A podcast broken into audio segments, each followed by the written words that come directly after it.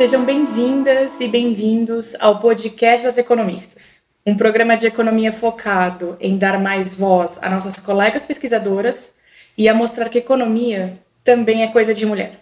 Este podcast é afiliado ao grupo das economistas da USP. Eu sou Laura Carpusca, sou pesquisadora da GV em São Paulo e associada ao grupo das economistas. A gente vai ter um episódio muito especial hoje. Nossa convidada é a Bel Santos. A Bel é educadora social ela é gestora da rede Litera Sampa, que é integrante da Rede Nacional de Bibliotecas Comunitárias, e coordenadora do Instituto Brasileiro de Estudos e Apoio Comunitário, o IBEAC, que é uma instituição focada na formação e na transformação social. O IBEAC desenvolve projetos em Parelheiros, na periferia de São Paulo. Para quem não é daqui, de São Paulo, Parelheiros é no extremo sul da cidade, e embora tenha o maior índice de área verde por habitante, está na lista dos piores indicadores socioeconômicos da cidade. E foi lá que a Bel levou o projeto de bibliotecas comunitárias para um lugar bem inusitado, que foi um cemitério. A Bel vai falar um pouco com a gente sobre esse projeto e outras coisas mais aqui. E a gente segue no nosso podcast com um bate-papo diversificado sobre questões que são relevantes para a economia, discutida por entrevistadas que são economistas ou não. A gente continua falando com mulheres para aprender sobre assuntos interessantes mas também para saber quem são essas mulheres, o que elas fazem e que desafios que elas encontraram ao longo da vida delas e como é que elas lidaram ou não lidaram com esses desafios. Então vamos lá. Bel, muito obrigada por aceitar nosso convite para participar do podcast das economistas. É um prazer enorme ter você aqui. Eu estou muito feliz com essa entrevista. E eu começo falando que você começou nos números e hoje você está envolvida nas letras. Conta para os nossos ouvintes um pouco sobre essa sua trajetória. Laura, eu que agradeço por essa oportunidade de conversar com vocês. Quem é que não quer estar num grupo de economistas? Isso é lindo. Muito obrigada pelo convite, oportunidade. Eu que, na verdade, né, a gente fala, eu comecei nos números, mas eu entrei para a Faculdade de Ciências Matemáticas como uma ativista de direitos humanos, uma ativista da área de criança e adolescente. Eu venho da periferia leste da cidade de São Paulo, num bairro que o Estado só chegava por duas políticas: a de segurança, que gerava insegurança, que era a polícia, e a escola. E como a primeira filha de cinco a estudar, é, meu pai estava meio decepcionado com essa história de quem quer estudar resolve logo ser professora. Existia já ali um desgaste nas, na, na docência, né? Eu, eu nasci em 67, eu tenho 53 anos.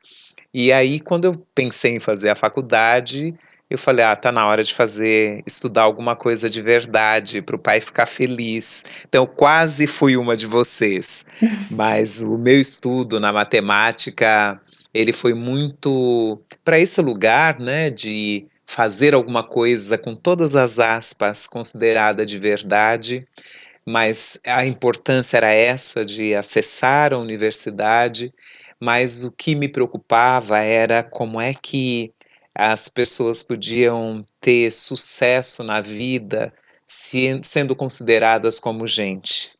Então, toda a minha atuação foi sempre por aí, né, de como fazer com que o conhecimento deixasse de ser um privilégio e virasse um direito para mais pessoas. Eu trabalhei aqui numa gestão municipal coordenando a área de ciências matemáticas da Zona Leste, quando Paulo Freire foi secretário de Educação. Eu trabalhei no núcleo de Educação 9, discutindo a aprendizagem da matemática, mas foi meu único trabalho. E de, desde lá, né, toda a minha atuação foi para o letramento de crianças, para que elas conhecessem a, o conhecimento que está presente no território e, ao mesmo tempo, levar esses conhecimentos para dentro da escola. E depois fui me envolvendo com a questão da literatura. Foram jovens do movimento hip hop que lutavam por uma biblioteca comunitária, que também trouxeram esse desejo de espalhar bibliotecas pela cidade e pelo país. Resumidamente, é isso. Essa, essa trajetória aí da Bel que sai das exatas e vira uma ativista da leitura. Você entrou nas exatas já com esse papel, como você disse, uma ativista de direitos humanos, né? Então, acabou nas exatas por fazer, como você disse, estudar uma coisa de verdade, né, na, na perspectiva familiar ali. E você acha que isso é uma coisa que ainda acontece hoje, que as pessoas buscam às vezes uma escolha profissional, aquelas que têm a oportunidade de o fazer, de repente pensando numa profissão de verdade, né? E às vezes negligenciando é, caminhos que possam ser de alguma forma ricos, não só profissionalmente, mas também é, para o nosso coletivo? Acho que tem uma coisa, Laura, que é a falta de repertório das possibilidades que existem. É, Para uma menina da periferia, no meu caso, né, o que eu sabia que alguém poderia ser? Professor. Eu sou filha de uma empregada doméstica e de um metalúrgico que antes disso foi pedreiro. Então a gente sabia que existia professor e que existia advogado, mas que outras profissões existiam? E acho que hoje, né, a gente consegue conseguiu alargar um pouquinho mais essas possibilidades com todo o movimento que nós temos feito. Eu sou uma mulher negra que tem lutado para que outras mulheres negras e jovens negros de idade e consigam fazer uma trajetória acadêmica, mas ainda hoje, né, você a gente vai ter nas periferias um pouco conhecimento do, desse universo que existe para o estudo, para a pesquisa.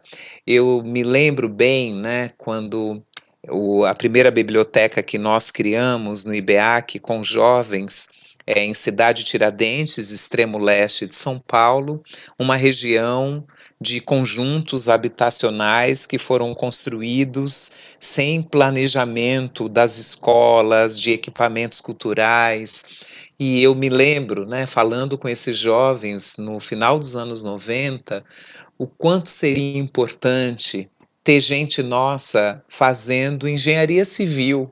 Porque eu falei, enquanto não formos nós, aqueles que pensam as casas, eles acham que qualquer cubículo é suficiente para a gente morar.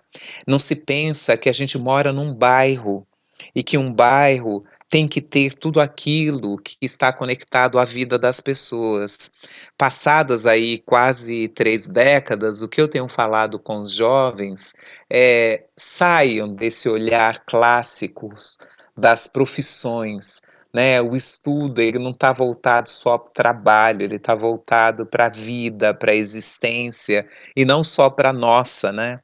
Nós estamos aqui fazendo essa entrevista num tempo em que há uma pandemia que paralisou o mundo, exatamente porque a gente acha que o homem, a mulher, o ser humano é o centro do mundo e não olha para a natureza, não olha para o resto.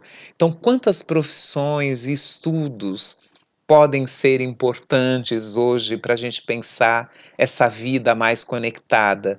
Mas há uma tradição nas áreas periféricas de escolher aquelas profissões que vão suprir as principais ausências que nós temos. Então, nossa concentração está nas áreas de docência, da saúde e alguns chegam ao direito. Então, eu diria assim: ah, eu quero muito que tenha mais economistas nas periferias. Então, assim, existe né, um, uma necessidade de criar repertório. Né? A gente conhece pouco as possibilidades de estudo e de pesquisa que estão aí. Ainda para quem é da periferia, tudo está muito concentrado no suprir uma necessidade imediata e talvez menos nessa planificação da vida. É muito interessante isso que você falou sobre você dizer que os conjuntos habitacionais na cidade de Tiradentes, eles foram feitos sem planejamento cultural e que seria muito importante os jovens que lá residem se formassem como engenheiros civis para poderem participar desses projetos no futuro, né? Uma das nossas motivações com o podcast é mostrar para jovens mulheres que economia é um caminho. Não é nem o único, não é nem o melhor, o pior. Ele é um caminho que vai dar ferramentas para a gente pensar no mundo que a gente vive. E que a economia ela também não é só aquilo que aparece nos jornais, né, do pessoal falando de juros, dívida, Banco Central. O economista hoje ele discute combate à desigualdade, à pobreza, implementação de políticas públicas. E os economistas têm um papel que é muito importante nesse debate e na implementação mesmo das políticas públicas. E eu pergunto que, da sua perspectiva, de alguém que está no front dos movimentos sociais, como é que você acha que nós, economistas, podemos melhorar nossa participação? Além de, já deixando claro o que você falou sobre a motivação da diversidade na profissão. Olha, acho que uma contribuição importantíssima, né, que vocês podem dar é aquela de trazer mais vozes, mais olhares, mais dados para o estudo de vocês, né? Para aquilo que vocês estudam, para aquilo que vocês propõem. É o que eu procuro fazer sendo uma ativista da área da leitura. É conseguir me surpreender sempre com outras vozes, com outros olhares que a literatura consegue me trazer dentro da bibliodiversidade, dentro da diversidade de autoria. Como é possível né, pensar uma economia apenas acima de um padrão de vida, um padrão de humanidade? Não existe esse padrão. Como é que eu posso pensar política pública sem conhecer o que acontece nas bordas das cidades, sem conhecer é, o que se dá dentro dos, dos espaços íntimos das vidas das pessoas, né? O que acontece dentro das casas. Eu tenho falado, né? A minha mãe, ela não, não é nenhuma estudiosa de nenhum assunto, ela frequentou só alguns meses da escola na vida dela. Ela hoje consegue é, ler, escrever razoavelmente, utilizar o celular para conversar com as filhas, com as amigas. E minha mãe, ela dizia, um outro dia, ela falava assim: quem poderia imaginar que nós viveríamos de novo uma situação de ter que deixar reservado dentro de casa alimento para doar para as pessoas que batem na porta. E aí isso tocou muito fundo em mim, porque aí eu lembrei, quando eu era criança, nos anos 70, e comecinho dos anos 80, a nossa casa tinha numa atrás da porta tinham duas latas que eram com mantimentos para doação. Já existiam os saquinhos de arroz amarradinho, o saquinho de feijão, tudo separadinho para doar. Minha mãe trabalhava, nós ficávamos em casa sozinha e a gente já sabia quando alguém passasse pedindo esmola, o que que a gente podia dar. E minha mãe falando, olha, de novo, nós estamos agora, né, aí 2020, vivendo de novo a situação das pessoas pedindo. Quem está na economia está sabendo que essas coisas estão acontecendo? Isso é mais do que um dado. Eu estou falando de uma área periférica da zona leste de São Paulo, né? Uma coisa é a gente está acostumada a ver pessoas na rua pedindo nas áreas centrais. Quando a gente começa a ter pessoas nas áreas periféricas batendo nas portas de outros periféricos pedindo comida, isso está dizendo muito para a gente sobre essa crise econômica que a gente, não sei se a gente está entrando, se a gente está no meio, em que estágio que nós estamos dela.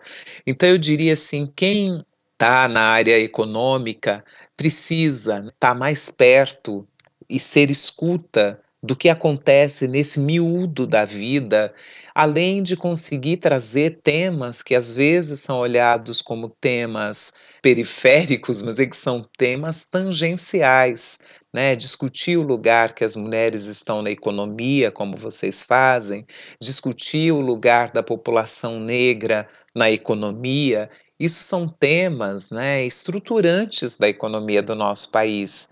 Nós somos um país que se desenvolveu à base da escravização de algumas pessoas, considerando algumas pessoas como não gente, como uma força de trabalho que não deveria ser remunerada.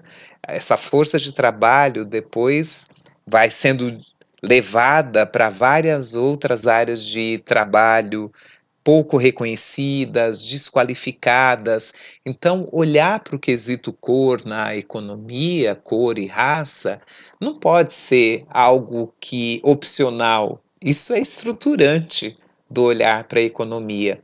Então, acho que essa é um, esse é um caminho, Laura, essencial.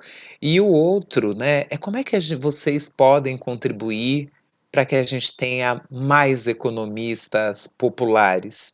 Na área que eu atuo, eu tenho visto toda a diferença que fez nós continuarmos sendo leitores leitores literários e colocarmos os nossos corpos no território, frequentando os grandes eventos literários. Nós conseguimos trazer para o cânone literário, para os grandes palcos dos eventos de literatura, autores e autoras que eram considerados periféricos e que eram desconhecidos. Então, como é que a economia começa a trazer para o seu palco, para a sua cena, as vozes e os corpos que ainda não conhece. Eu acho que é por aí. É, a gente tem essa uma tentativa humilde de tentar fazer de alguma forma a economia um ambiente mais diverso, né? Inclusive recentemente eu fui perguntada sobre qual era o objetivo de ter economia mais diversa e a minha resposta foi que a diversidade é um fim em si, né? Porque a economia precisa de alguma forma poder expandir as suas discussões, se aproximar do real, do coletivo, e de alguma forma, quando a gente é mais heterogêneo, a gente fica mais rico, né? Em termos de debates, de assuntos, de possibilidades. Então, acho que fica o recado seu, Bel, para nós economistas, é lembrarmos sempre que a economia é sim uma ciência social apesar dos números. É exatamente, né? Porque às vezes a gente fica olhando para a economia como se ela fosse só da área das exatas, né? E nós estamos falando de relações humanas, né? Nós estamos falando de, de humanidades, né? Então não dá, tem que fazer isso com gente, considerar mesmo, né, que a diversidade ela é uma riqueza porque ela é uma condição de existência se a gente não considerar né, a diversidade, a diversidade humana, a diversidade biológica, todas as diversidades, né, a nossa vida para e pode até deixar de existir. Sim, sem dúvida. Isso, inclusive, é uma, uma questão para discussões de feminismo, né? Você falou sobre essas questões que a gente discute, que às vezes parecem periféricas, mas na verdade elas são centrais, fundamentais, né? É, que dizem respeito realmente à nossa existência. Eu, pessoalmente, acho que eu me descobri feminista meio tarde na vida, né? Eu acho que eu sempre entendi a diferença de gênero, é, percebia que existia discriminação, mas eu acho que me descobrir feminista mesmo foi um processo, ainda é um processo, né? Como é que foi para você esse, esse processo pessoalmente, Bel? Como é que você enxerga também o, o feminismo no Brasil e especificamente o feminismo negro? Olha, eu me descobri também como mulher negra tarde. Isso é um absurdo, né? Que no Brasil você a gente vai negando tantas existências dos outros, das outras, vai se instituindo um padrão de normalidade, de aceitabilidade. E isso se faz com o apagamento.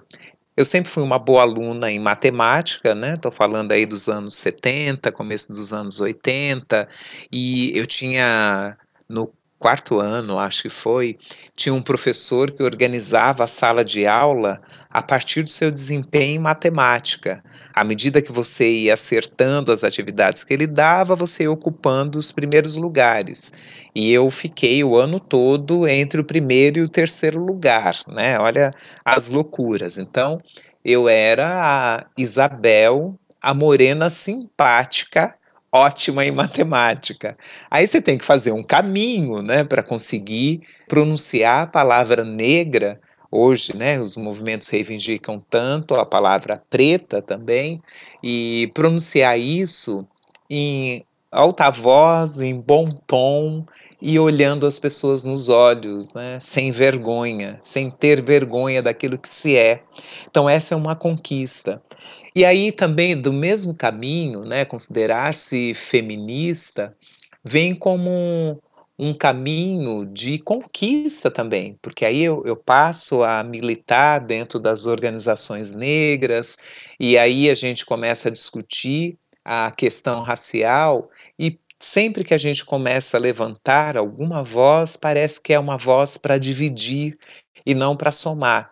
Então, também dentro dos movimentos negros, discutir a especificidade das mulheres negras foi um processo de conquista, né? um processo ali de luta também. Mas olha, só a gente ser movimento negro já não é suficiente.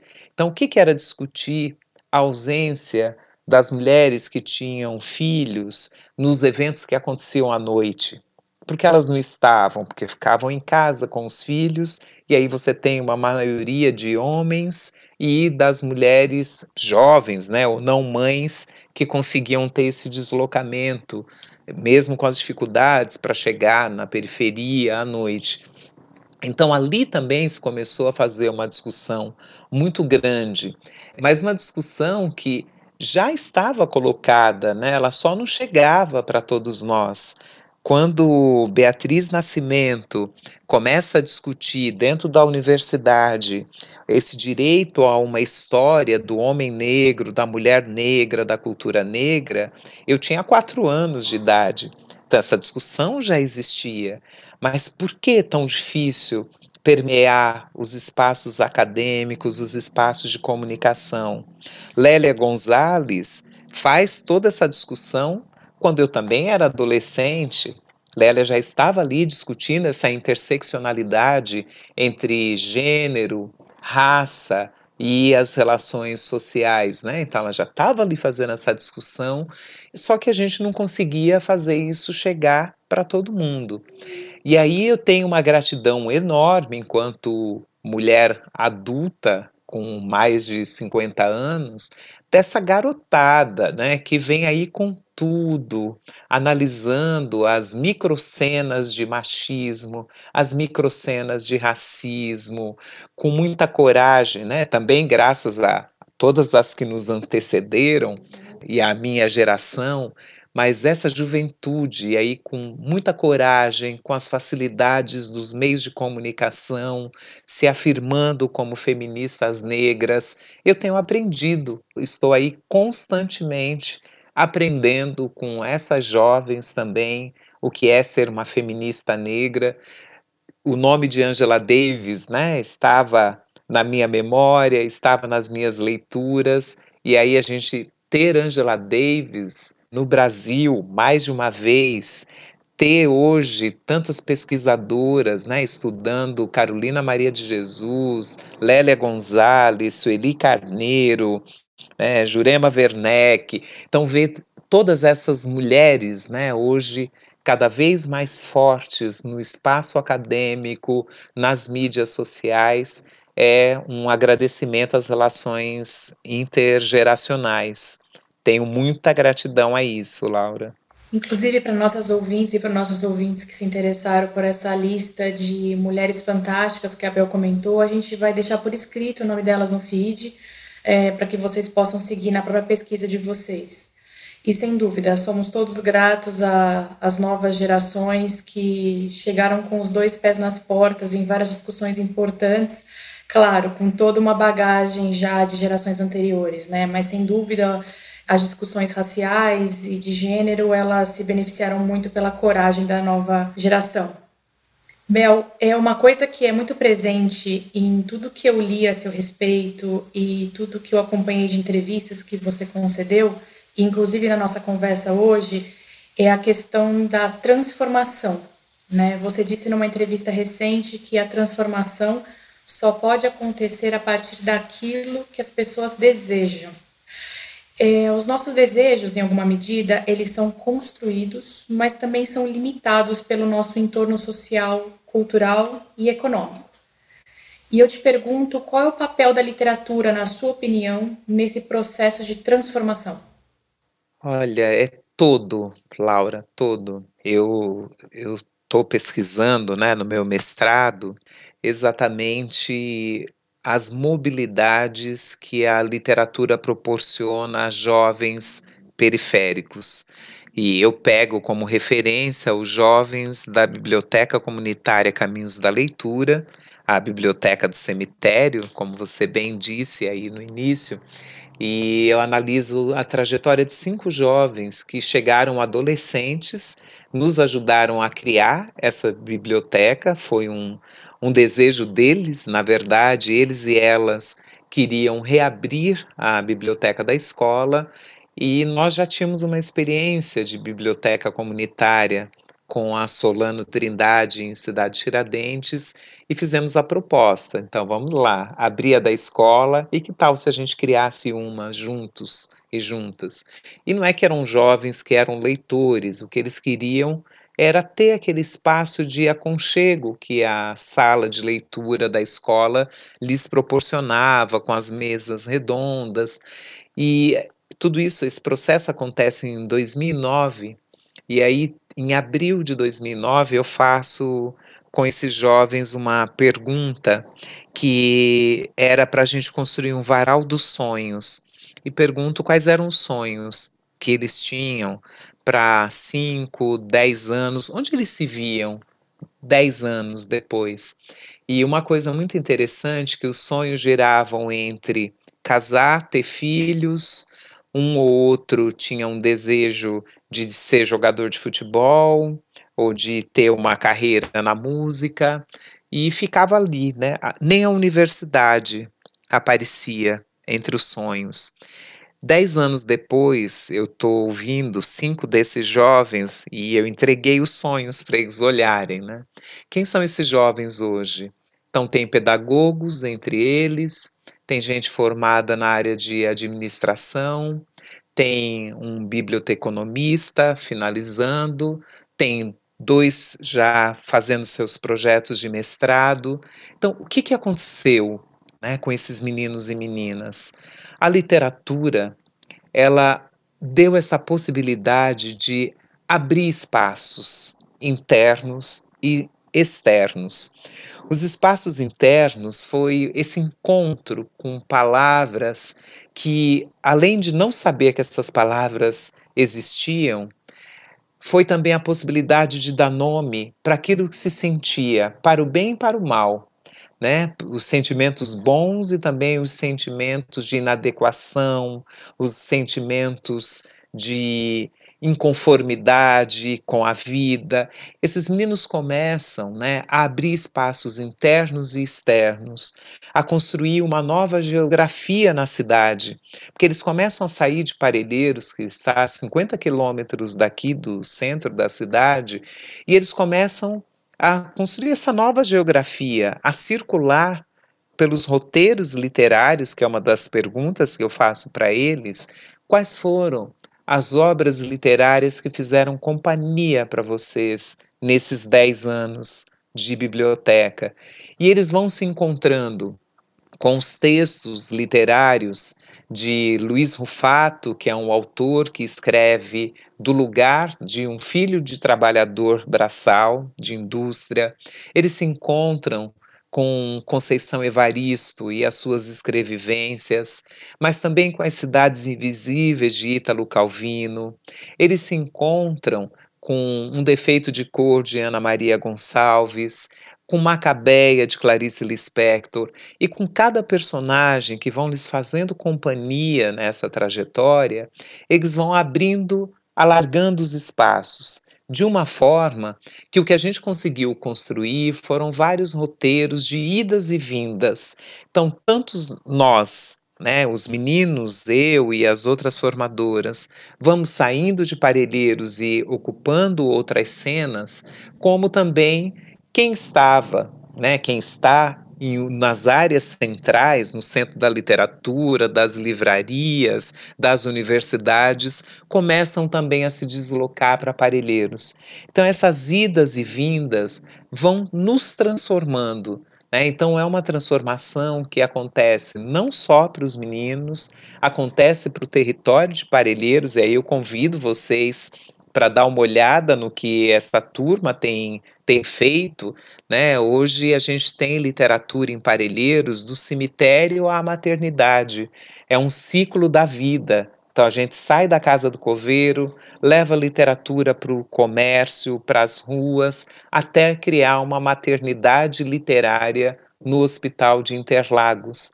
Nesse exato momento, nesses últimos três meses, nós estamos escrevendo um livro coletivo que vai ser o primeiro livro das crianças de Parelheiros. Eles, eles, os bebês, vão sair da maternidade com um livro escrito pela sua comunidade, um livro dizendo: olha, vocês pertencem a uma família literária, não vão precisar crescer para se encontrar com a literatura. Ela veio encontrar você aqui dentro da maternidade. Então é isso, né? Então isso transforma as pessoas, os territórios e as instituições. Você disse essa questão da, do livro, da comunidade, né? E eu encerro aqui aproveitando essa volta à infância de alguma maneira, né? Bel, se você pudesse voltar no tempo e dar uma dica ou falar uma palavra para jovem Bel Santos, o que, que você diria para ela, para você mesma no passado? Laura, que engraçada essa tua pergunta, porque nesse processo de escrita do livro, nós fizemos um exercício que era fotografar, tirar uma foto da nossa infância, né? Pegar alguma foto, fazer uma intervenção nela e escrever um texto. E, e eu escrevi um texto para mim, eu escrevi um microconto para a Bel da minha infância, dizendo algo parecido, dizendo algo mais ou menos assim: vai ter silenciamento, você vai achar que não é para você, você vai ter muitos medos, talvez você erre, mas vem, vai dar tudo certo. É mais ou menos esse o recado que eu dei para para Bel menina e que eu deixaria aqui, deixo aqui para qualquer menina. Vem. Vem que a gente vai seguir caminhando junto. Juntas.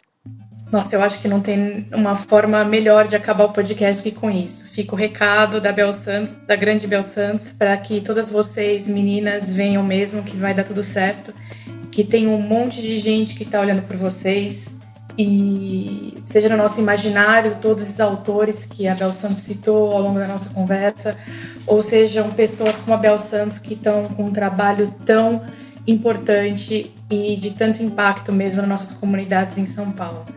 Bel, eu não tenho como agradecer, é, a não ser dizer muito obrigada. Foi muito especial nossa conversa. Eu fiquei muito feliz que você tenha aceitado o convite. Obrigada mesmo. Laura, eu que agradeço. Parabéns pelo trabalho que vocês fazem. Eu valorizo muito mesmo toda a ação que sai de dentro da universidade para que ela chegue para mais gente, né? O podcast e um podcast assim tão humano como vocês têm proposto é um jeito de mais gente acreditar que esse espaço da universidade não é só para alguns, é para muitas. Obrigada por essa escuta. Parabéns pelo trabalho de vocês. E a gente fica por aqui. O podcast das economistas continua em alguns dias. Assina o nosso feed para você saber quando é que a gente vai subir mais um episódio. Podcast das Economistas é uma produção afiliada ao grupo das economistas da USP. A nossa produtora é Ediane Thiago, a Laura Carpusca e a Paula Pereira são as coordenadoras do podcast. E as demais membros do Comitê das Economistas são a Fabiana Rocha e a Maria Dolores Dias.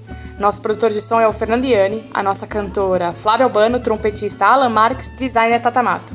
E a nossa entrevistada hoje foi a Bel Santos. Muito obrigada e até o próximo podcast das Economistas. Assine o nosso feed.